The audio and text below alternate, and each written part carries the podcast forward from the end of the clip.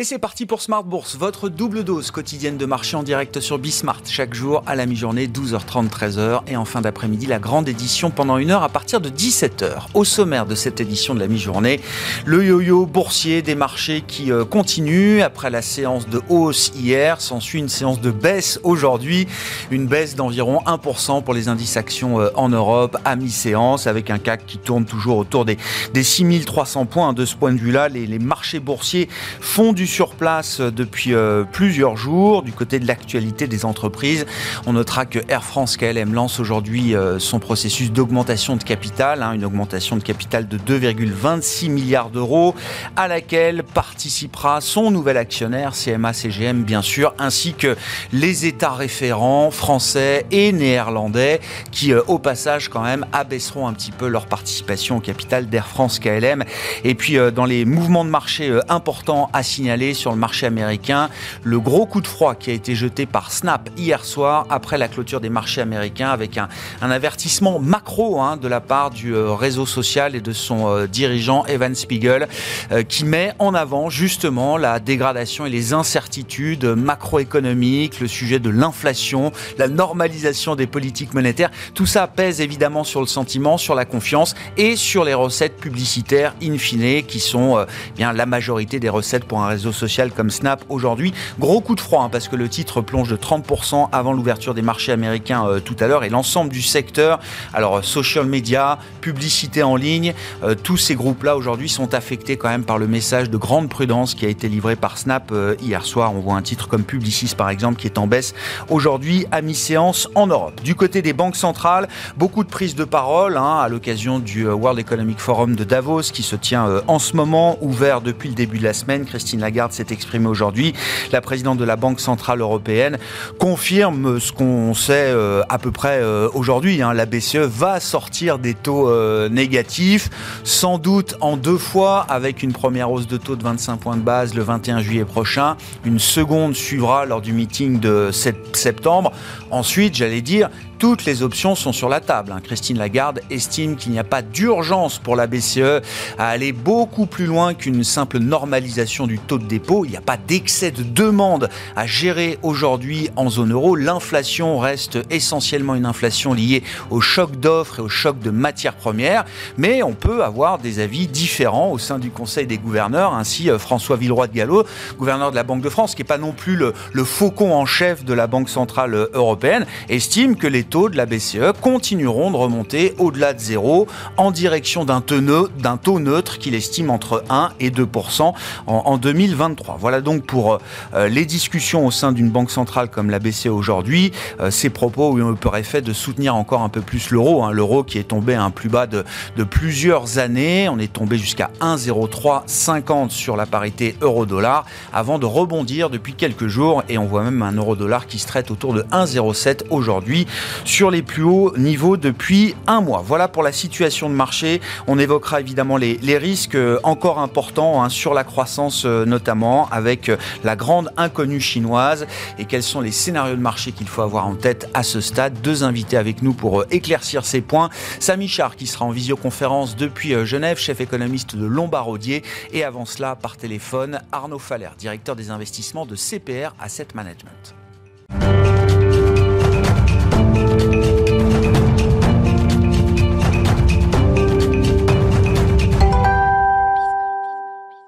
Et c'est donc Arnaud Faller avec nous par téléphone pour entamer cette demi-heure d'émission, le directeur des investissements de CPR Asset Management. Bonjour et bienvenue euh, Arnaud.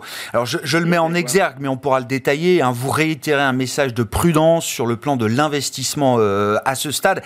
Et parmi les, euh, les sujets qui sont en train de, de monter et d'inquiéter toujours un peu plus les investisseurs, le sujet chinois. Il y a bien sûr l'inflation, la croissance dans nos économies développées, mais la question de la croissance chinoise pour cette année 2022 devient quand même une question majeure. Je rappelle juste qu'il y a quelques mois, le consensus était que la Chine allait être un, driver pour la croissance mondiale cette année. C'est tout l'inverse qui est en train de se passer, Arnaud. En tout cas, les montées des inquiétudes sont nettes, effectivement, sur ce plan. Alors, ce qui est compliqué en ce moment, c'est qu'effectivement, il y a plusieurs dimensions hein, qui peuvent faire basculer d'un scénario à l'autre.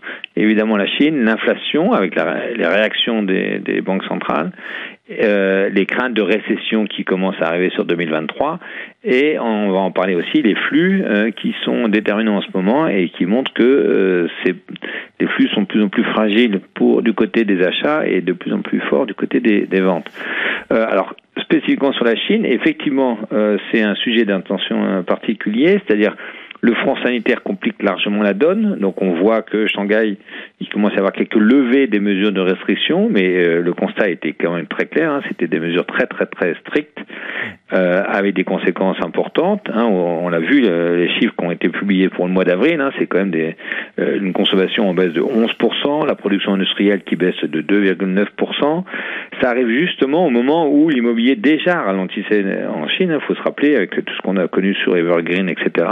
donc les prix sur un an sont maintenant en territoire négatif. Euh, et ça arrive au moment aussi où euh, la dégradation du marché du travail est assez nette, notamment le taux de chômage des, jeunes qui est assez élevé. Donc, alors maintenant, quelles sont les euh, mesures prises par les autorités? Donc, d'abord les autorités monétaires. Donc, la PBOC, la Banque centrale de Chine, prend des mesures tout à fait assez, euh, si on peut dire, pour l'instant, euh, pas de très grande ampleur. Elle baisse les taux de manière assez marginale, hein, donc euh, une quinzaine de BP sur le dernier taux pour soutenir l'immobilier qui effectivement est mal orienté. et alors maintenant du côté des gouvernements chinois, donc là il y a eu des, annonces de la part du Conseil d'État en Chine qui mmh. voudrait mettre en œuvre 33 mesures. Alors on a l'impression que c'est beaucoup, 33. Ce qui se passe, c'est que Là aussi, on a l'impression que c'est beaucoup plus du côté de l'offre et pas assez du côté de la demande. L'offre, euh, parce qu'ils essaient de euh, soutenir le côté des entreprises avec des politiques de remboursement des crédits de TVA, des reports de cotisations d'assurance vieillesse, d'assurance chômage, des, mesures de soutien aux, euh, aux, petites et moyennes entreprises. effectivement, ça va plutôt peut-être dans le bon sens. Ce qui se passe, c'est qu'on voit bien que la demande aussi, il y a des inquiétudes et que pour l'instant, au-delà de, il y a eu quelques mesures de bon de consommation, mais qui pas forcément mis euh, d'ailleurs totalement à l'œuvre. Pourquoi? Parce que ça dépend aussi de chacune des provinces. Donc euh, à surveiller de près, parce que c'est évidemment le, le, catalyseur pour euh, pour un scénario où globalement on aurait un ralentissement très net de la demande mondiale et éventuellement euh, une, une, une crainte de récession plus forte euh, pour euh, l'ensemble du monde pour, 2000, euh, pour 2023. On, voit aujourd'hui un rythme de croissance inférieur à 4% en Chine pour cette année, Arnaud. Hein, c'est ça. Jamais hein. arrivé dans, voilà, ce qui n'est jamais arrivé dans, depuis tellement longtemps. Et effectivement, c'est à surveiller de près parce que les conséquences vont être évidemment pas que sur l'ensemble de la zone Asie, qui sont pourtant très intégrés, mais aussi sur le reste, que ce soit les Européens ou les Américains. Mm. tout ça arrive au moment où effectivement le sujet inflation demeure tout en haut. Pourquoi? Parce que pour l'instant, ça décélère moins que prévu aux États-Unis et ça reste toujours très élevé en zone euro. Donc euh, il faut bien voir que tous les derniers chiffres d'inflation ont plutôt surpris à la hausse, donc euh, à surveiller de près. Alors les banques centraux ont balisé les premières, leurs premières interventions. Hein. Donc la Fed a commencé puis a, clairement après annoncé deux fois euh, deux, deux, hausses de 50 points de base pour les prochains FOMC du 13 juin et 27 juillet. Par contre, euh, on ne sait pas encore le, suite septembre. Après, c'est euh, plus incertain. exactement. Et ça, c'est. Alors, ça permet au marché obligataire de, de, de, de rebaisser en taux. Simple, euh, mais mais euh, la messe n'est pas dite pour la suite. Et euh, donc, est-ce que pour le, comité du 21 septembre, on peut passer à un rythme plus doux de 25 points de base, voire zéro si jamais voire pas de mouvement du tout si jamais il y a des, des craintes de récession qui arrivent? Ça sera évidemment l'objet important, d'autant plus que donc il faut se rappeler hein, que le grand symposium des banquiers centraux autour de Jackson Hole va être euh, clé parce que euh, euh, encore une fois autant c'est bien balisé pour les premiers, autant c'est pas du tout balisé pour la suite et euh, ça sera pour l'ensemble des classes d'actifs risqués, ça sera un point important.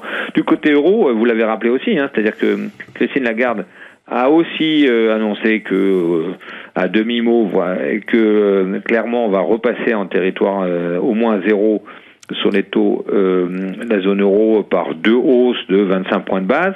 Simplement, la suite, elle est là non plus pas écrite et que ça sera très, comme on dit, ça va dépendre des données. Tout est ouvert pour la suite. Donc, petite accalmie sur le front obligataire, mais qui sera de courte durée, d'autant plus qu'on on est dans des, dans des marchés qui sont encore une fois assez volatiles et les volumes de transactions sont pas très élevés et on sait très bien dans ce cas-là ça peut aller très fortement dans un sens ou dans l'autre. Et en termes de flux, justement, il faut se rappeler que euh, du côté action, euh, le point déterminant du côté américain, qui est toujours le marché leader, mmh. c'est euh, non pas le, les flux en provenance du monde institutionnel, mais plutôt en, en provenance du monde des épargnants individuels américains. C'est eux qui ont aussi bien contribué à la progression des indices depuis euh, au moins deux ans. il faut se rappeler qu'ils avaient euh, bénéficier aussi de chèques de la part du gouvernement, certes, qui ont été en partie consommés, mais en plus en partie épargnés, y compris euh, du côté euh, des marchés actions. Et la question qui est évidemment importante, c'est est-ce que les épargnants américains ont suffisamment ajusté leurs risques acceptables dans leur portefeuille avec les variations qu'on connaît avec entre les pertes sur le S&P depuis le début de l'année de entre 15 et 20 Il y a eu énormément de collectes, encore une fois 1300 milliards de collectes dans les fonds euh, actions internationaux.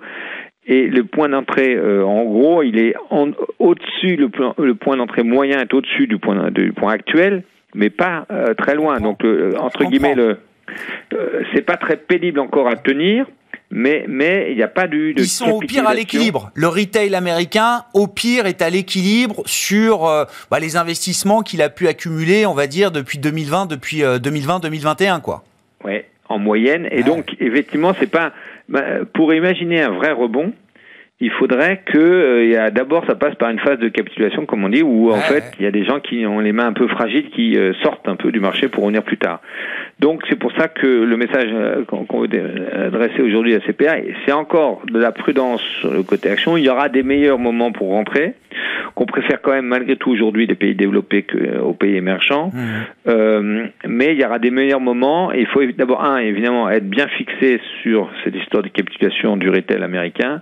Deux, sur euh, ce que vont faire les banquiers centraux au-delà des deux premiers euh, meetings, aussi bien côté FOMC que du côté BCE.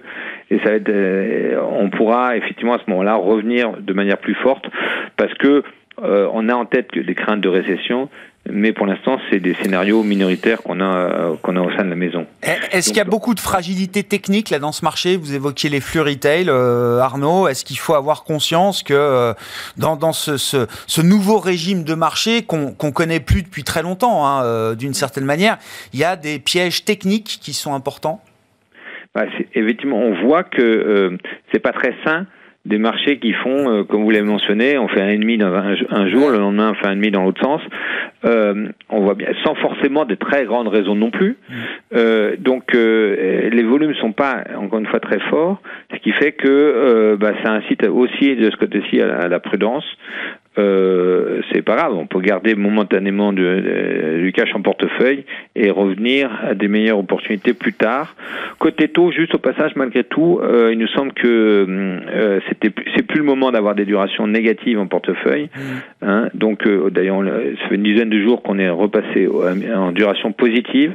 C'est pas encore le moment d'être en duration très fortement positive non plus, mais là aussi il y aura des meilleurs moments pour revenir. Mais la bonne nouvelle, c'est qu'on devra, quoi, il y a un il y a un grand bout du chemin qui a été fait sur les taux longs quand même. Au moins tactiquement, on peut retrouver un peu d'intérêt relatif pour euh, la partie euh, obligataire, même dans une logique de, couverture. On voit d'ailleurs que euh, la corrélation action-obligation évolue peut-être un peu de ce point de vue-là effectivement, c'est surtout un scénario s'il y avait des craintes de récession, on aurait évidemment les bénéfices qui seraient entamés, donc les marchés actions qui souffriraient, mais on aurait euh, côté euh, taux, alors au moins pour les taux longs, hein, pas les taux courts parce que les banquiers centraux sont toujours là, mais on aurait une inversion de courbe assez nette, mmh. euh, et donc les taux longs qui pourraient bénéficier de, de, de flux et de refuge vers la qualité, et donc qui permettraient de compenser en partie des pertes sur les actifs risqués.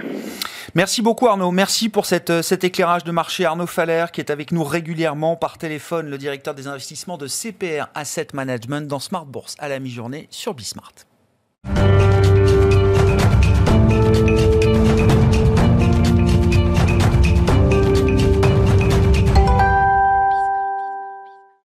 Reprenons peut-être quelques éléments macroéconomiques pour euh, faire le point sur la situation actuelle avec Samy Char, qui est avec nous en visioconférence depuis Genève, chef économiste de Lombardier. Bonjour et bienvenue Samy. Ravi de vous retrouver euh, avec nous dans l'émission. Je disais, reprenons quelques éléments euh, macroéconomiques avec par exemple les enquêtes de conjoncture qui ont été livrées ce matin, donc des estimations un peu instantanées, on va dire, du moral des chefs d'entreprise, des directeurs d'achat en l'occurrence, puisqu'on parle des PMI pour la zone euro, pour la France, pour l'Allemagne, avec des PMI pour la partie manufacturière, des PMI pour la partie euh, service. Quand on regarde les chiffres en absolu, euh, Samy, euh, déjà, on peut imaginer que le rythme de croissance reste quand même décent en zone euro en ce milieu de deuxième trimestre. En tout cas, c'est difficile de voir un, effondrement immédiat de l'activité économique. Est-ce que vous êtes d'accord avec ça? Absolument, Grégoire. On a quand même mieux que ça. On a des indicateurs qui se tiennent très bien. Donc, le, le chiffre du jour, effectivement, qui sont ces, euh, ces indices des directeurs d'achat qui, se tiennent quand même à des niveaux euh, relativement élevés. C'est confirmé d'ailleurs par d'autres formes de données. On, utilise aussi des données à haute fréquence, comme, comme vous le savez, qui montrent quand même que l'activité en, zone euro se, tient bien. Éventuellement, les composants les plus avant-gardistes, quelque part, dans la manière de, de, de, mesurer le, le, pouls économique, sont peut-être un petit peu plus à risque. On regarde les, les nouvelles commandes qui viennent d'Allemagne ou, euh, euh, les indicateurs avancés sur, sur les exportations qui, qui, eux, commencent à montrer une, une, certaine baisse. Mais enfin, on sent quand même que le niveau d'activité économique, que ce soit d'ailleurs aux États-Unis et en Europe, se tient encore bien. C'est vraiment en Chine, hein, comme vous venez d'en discuter, que, les indicateurs ont, ont, pas mal tanké. Donc, un ralentissement, c'est sûr, mais enfin, quand même, une activité économique qui continue de se tenir bien mieux que ce qu'on aurait pu craindre trois mois après, finalement, le, le choc de prix lié aux matières premières, euh, issu bien sûr de, de l'invasion de l'Ukraine. Oui, avec euh, des taux d'emploi euh, en Europe qui restent aussi euh, très importants et qui permettent donc à la BCE de, confirmer ce qui était déjà plutôt envisagé par tout le monde. L'idée qu'on va sortir des taux négatifs, c'est confirmé par Christine Lagarde ce matin, Samy. on sent quand même qu'il y a du débat au sein de la Banque Centrale Européenne. Est-ce qu'il faut juste revenir à zéro sur le taux de dépôt, qui est à moins 0,50, ou est-ce que c'est le début d'une histoire qui va au-delà d'une simple neutralisation du taux de dépôt. Et de ce point de vue-là, visiblement, le débat est loin d'être tranché. C'est un débat, oui, vous êtes d'une grande politesse, euh, Grégoire, mais effectivement, c'est le maître mot pour euh, l'ensemble des banques centrales dans les, dans les mois à venir. On a senti ce, ce débat euh, très vigoureux aussi pour la Banque d'Angleterre, où vraiment là, on commence à sentir des dissensions très fortes, puisque effectivement, on a ce, ce, cette distorsion entre la croissance et l'inflation. Euh, et euh, chaque banquier euh, central, chaque gouverneur va voir euh, son interprétation entre une croissance qui faiblit et une inflation qui reste élevée. Il y a un choix à faire, il y a une sensibilité. Mais enfin, aujourd'hui, euh, pour la Banque Centrale Européenne, ça paraît quand même relativement simple, vu effectivement la bonne tenue quand même des indicateurs d'activité et l'inflation élevée, sortir de la partie la plus non conventionnelle euh, de la politique monétaire, c'est-à-dire les achats d'actifs et les taux négatifs, euh, ça paraît acquis et aujourd'hui il y, a une, véritable fenêtre sans risque pour le faire. C'est effectivement ce qui vient après euh, qui compte et là il y aura débat. Oui, et il y aura débat entre l'inflation et la croissance. Je reprends des propos de François Villeroy de Gallo ce matin qui nous dit à ce stade, il n'y a pas de trade-off entre l'inflation et la croissance. La BCE n'est pas obligée de, de choisir euh, la lutte contre l'inflation au détriment du soutien euh, à la croissance. Pourtant, on imagine bien qu'à un moment, euh, l'inflation, si elle continuait de monter, euh, bougerait en sens inverse de la croissance d'une certaine manière. Il y aurait forcément un coût économique à, à avoir une inflation qui continuerait de, de progresser. Donc, euh, il y a un moment, cet arbitrage, il, il va bien falloir en, en, en prendre la mesure. Et c'est là où le débat va se faire euh, beaucoup ouais. plus euh, intense. Effectivement, aux, États-Unis, on voit également que l'emploi est très très bien positionné. On voit quand même euh, les inscriptions au chômage qui, qui commencent à tout juste monter. Donc c'est un petit peu trop tôt pour dire que, que l'emploi est en, en, phase de se détériorer aux États-Unis. Mais enfin, euh, ces débats, on les a aussi eus en Chine l'année dernière euh, où effectivement euh, les autorités chinoises étaient assez restrictives et puis euh, d'un coup la croissance s'est mise quand même à beaucoup ralentir et là effectivement il y a eu un changement de braquet. Et donc on se pose cette question est-ce que euh, les banquiers centraux, que ce soit en Europe, aux États-Unis, au Royaume-Uni, et, évidemment, au moment où effectivement il faudra choisir entre un emploi qui se détériore et une inflation toujours élevée, là on va voir vraiment des, des, des, camps, hein, des blocs se mettre en place. Mais aujourd'hui, on n'y est pas. Donc on sait qu'on a un trimestre euh, ou deux de, de, de, normalisation monétaire, mais c'est vraiment dans ce quatrième trimestre de l'année 2022 qu'on va voir si effectivement on, attend, on atteint quelque part un, un apogée dans le resserrement monétaire,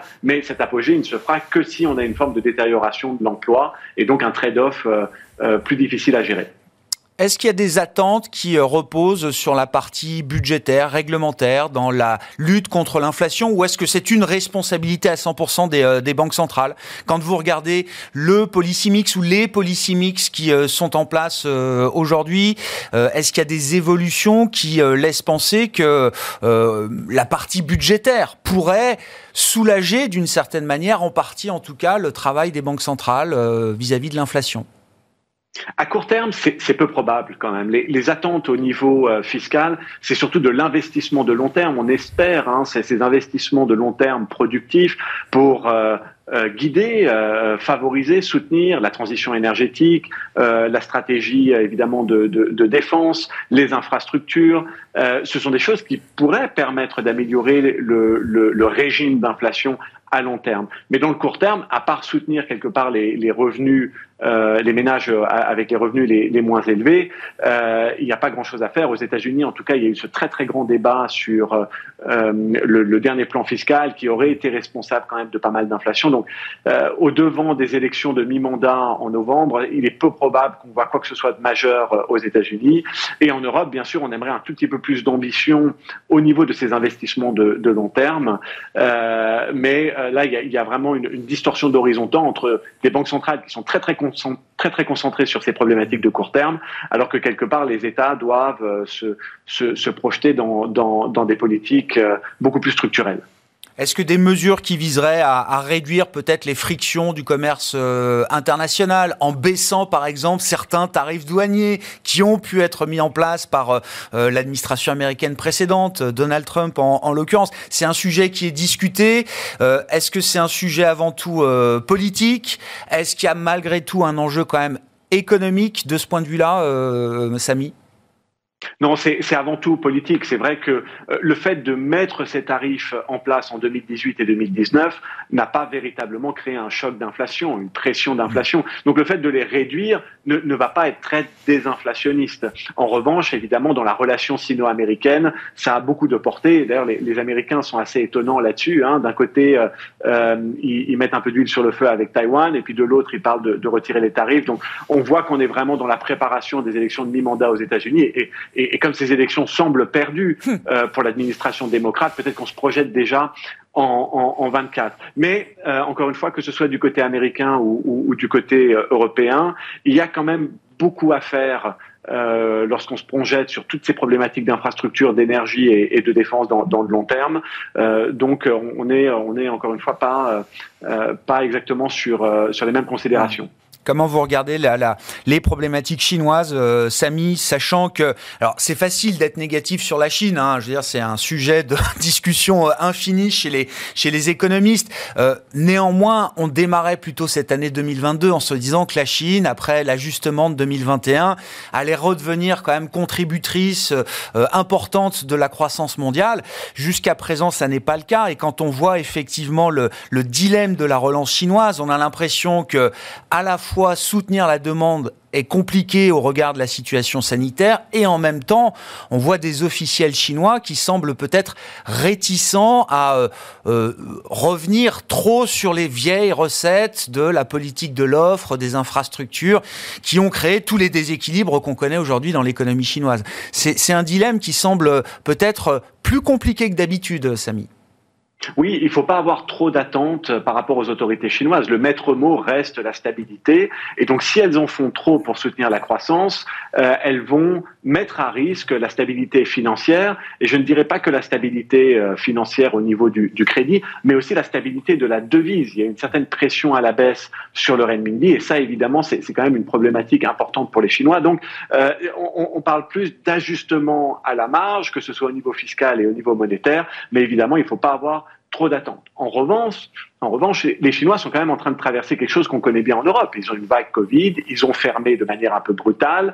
Euh, évidemment qu'ils ont le 20e congrès du Parti communiste chinois, donc il faut que tout soit stable et qu'il euh, n'y ait pas de perte de contrôle euh, d'ici là. Mais il y a bien un moment où ils vont rouvrir. Quand ils vont rouvrir, ça va créer un effet de base favorable. Donc on va avoir une, économie sur courant alternatif, un peu de stop and go, comme les vagues successives qu'on a vécues en Europe. La différence, et là où vraiment les Chinois doivent euh, avancer, c'est qu'ils ont peu d'immunité naturelle, ils n'ont pas vraiment les, bons vaccins, et donc cette phase de stop and go peut être un tout petit peu plus ardue que ce qu'on a connu euh, en Europe, où finalement, euh, passé la première ou la deuxième vague, les contraintes ont été moindres. En Chine, les contraintes sont quand même plus importantes parce qu'il y a, toujours ce potentiel de, de, perdre un petit peu le contrôle, mais ils vont bien réouvrir. Et quand ils rouvrent, on remet la machine en place, il y a un énorme effet de base, on décharge les navires et euh, on, on, réduit quand même ces tensions sur euh, les chaînes de valeur. Bon, on comprend que la, macroéconomie, les enjeux de politique monétaire euh, incitent euh, euh, naturellement et légitimement à, la prudence. Qu'en est-il sur le plan de l'investissement à ce stade, Samy? Quelles sont le ou les grandes recommandations chez, chez Lombardier? Après, quand même, un ajustement des prix et des valorisations de marché qui a été important. Hein.